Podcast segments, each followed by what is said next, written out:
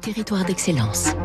Donnons l'envie d'entreprendre au cœur des territoires. Avec le Crédit du Nord, votre banque en région. Fabrice Lundi, en pique-nique ou au camping, ce sera encore la star cet été, la Sardine. Cette entreprise emblématique de Cornouailles nous les fait aimer avec ses boîtes colorées. C'est la plus ancienne conserverie de sardines au monde encore en activité.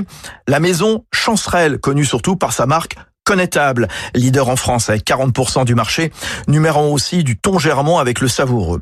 1828, création de l'entreprise à Douarnenez par Robert Chancerelle, sept générations suivront. À la fin du 19e siècle, le port du Finistère et sa trentaine de conserveries fournissaient la majorité des sardines consommées dans le monde. Les hommes partaient en mer, les femmes préparaient les poissons dans les boîtes, les femmes ce sont encore elles, en très grande majorité, qui sont là sur les chaînes de production de connétables.